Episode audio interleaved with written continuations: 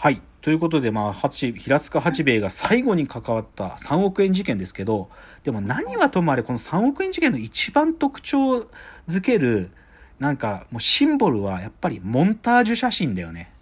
あのヘルメットをかぶったあのモンタージュ写真。で、はいはい。あれが、まあ、すっごい端的に言っちゃえば、あれが事件を混乱に導いたんです。逆にね。そう。どういうことかっていうと、あれはね、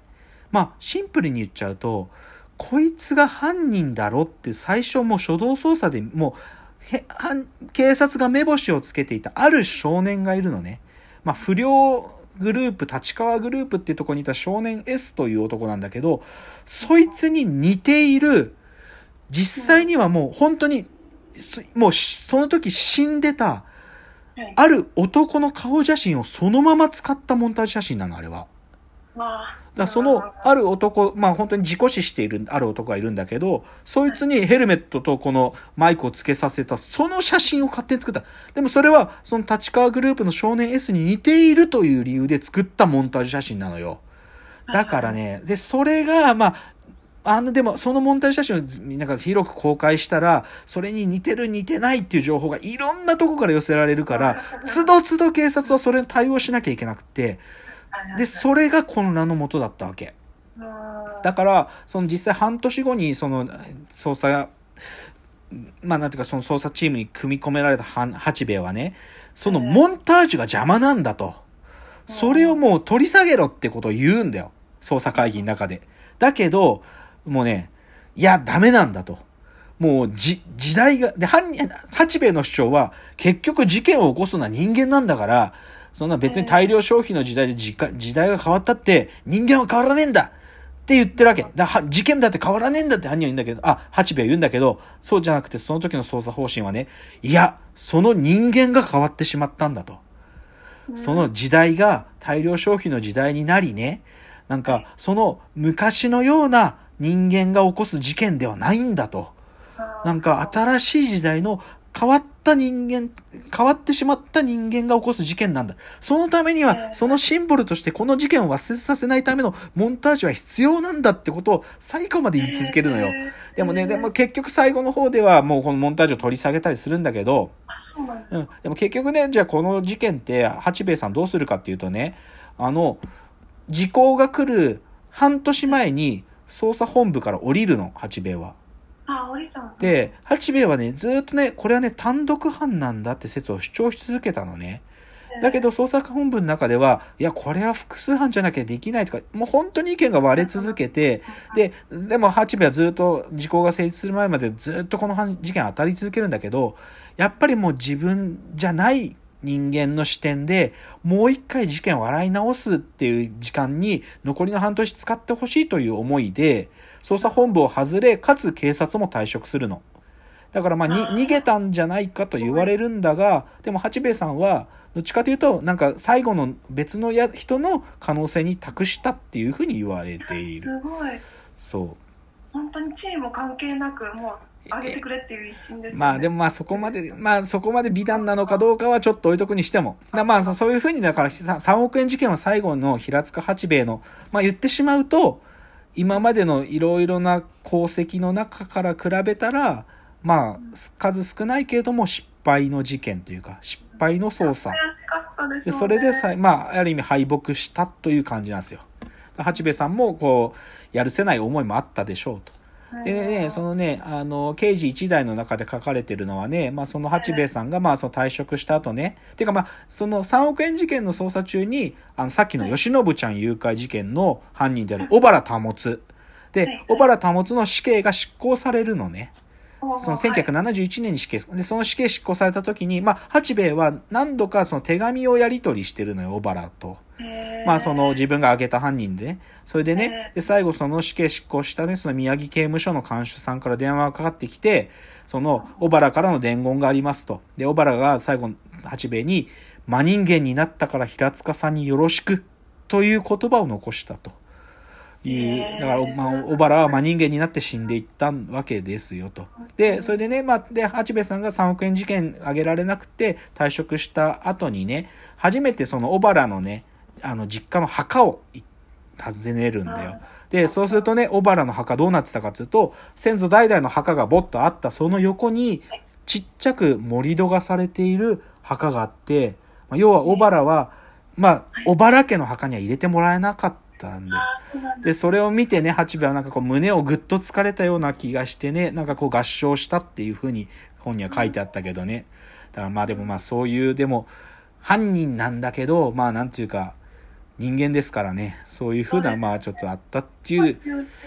まあそういうのが 平塚八兵衛刑事一代とまあ昭和事件史ですね。はい。いや、まあちょっといろいろちょっとけど、だからね、まあちょっとこれもう最後エンディングこのまま行くんだけど、僕だから、僕は昭和56年生まれですから、まあ、あ昭和って時代はどっちかというと幼少期にしかないかったから、昭和って時代を深く知ってるわけじゃない。だってリアルタイムで生きてないから。けど、はい僕はやっぱ昭和って時代が好きなんですよ。好きっていうのは、いや、やっぱりさ、いろんなことが起きた時代。だってうん、戦争がまず大きくあるでしょ？昭和20年に戦終戦争が終わるまで、なんかそういうことがあったでしょ？だからその戦争に至るまで、こうし、なんか日本って国がこう暴走していく時間っていうのもあったりとか、あとはやっぱり戦後の混乱っていうのもあるしさ、で、そこから経済的にぐーって育っていきながらも、でも大きく世界中ではやっぱりその社会主義っていうか共産主義革命みたいなうねりもあってさ国内だとやっぱり全共闘運動とか安保闘争とかそういうものがやっぱり1960年代後半とか70年代初めに大きいどううねりがあってっていうさなんか今の僕らからするとあんまり想像なかなかしがたい時間っていうのがたくさんある時代だからそういう意味でやっぱやっぱ昭和時代はなんかこうなんかふ知りたくなるんですよ。でうんそれをねでもいなんか僕にすり込んだ番組ってのがあってそれがあの知ってるつもりって番組と驚き桃の木20世紀ってさっき言ったこの2つの番組がね1990年代に放送されてたの。知ってるつもりっていうのは日本テレビで関口宏さんが司会やってる番組で、まあ、その、別にこういう歴史ドキュメンタリーだけじゃなくていろんなことやるんだけど、でも、ここでやるのが昭和系のネタをやるときにはめ、必ず見てたし、驚き桃の木20世紀で、昭近現代の話するときには必ず見てたんですよ。だから僕のなんていうか、ある種の一次資料は、知ってるつもりとか驚きものき20世紀なんで、なんか、僕はたびたびなんか、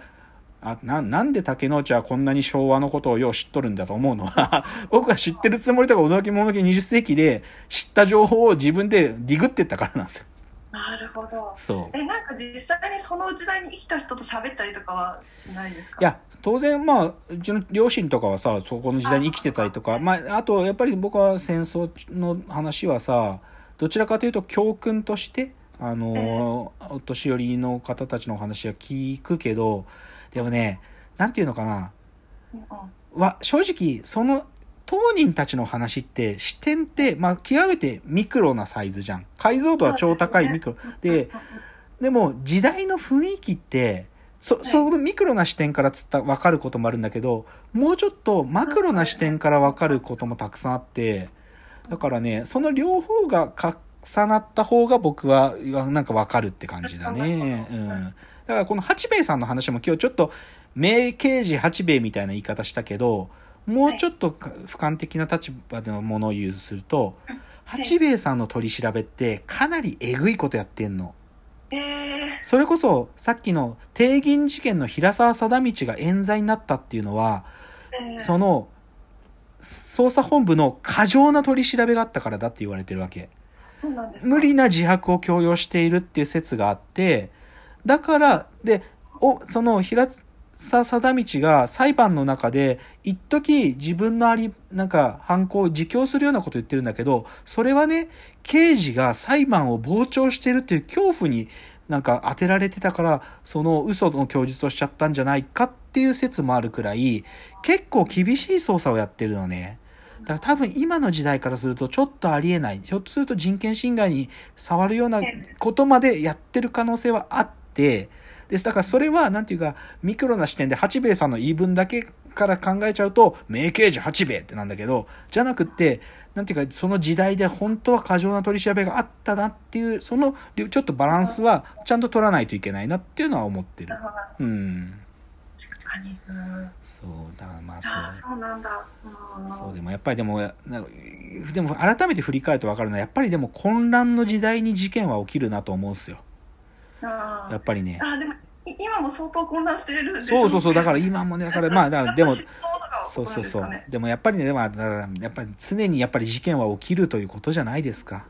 やっぱり人が起こすものなんでね事件というのはね。そうですね。そうですねうんなんかやっぱね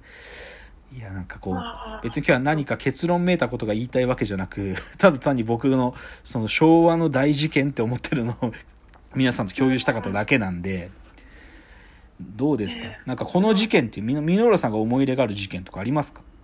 いやなんかその事件に思い入れしてしまうなんかその出来事自体っていうよりかはその一個一個の発言が面白いなって思って。ああそうでさっきすねのそのその時代のその人間が変わってしまってんですよっていうのも、はいはいはい。それこそその渦中にいる人じゃないとそ得られないうです感覚じゃないかそうですね。人間人間が変わってる。ああそうですよね。難しいですよね。本当に。というちょっと今日はなんか別に結論があるわけでもないしなんかカルチャーなのかというす なんかそういう疑問もあるがまあまあ歴史ということで。はい。まあでもその刑事一代は面白い本なんでねぜひ読むことをお勧めしますし松本清張さんもやっぱりそういう現実に起きた事件をいろいろ書いてますからそういうのも見てみるのも面白いかと思いますうんはい。じゃあまたご意見やご感想などはですね、フォームから送っていただけると嬉しいです。では、お別れのお時間がやってまいりました。わーわー言っております。お時間ですさよなら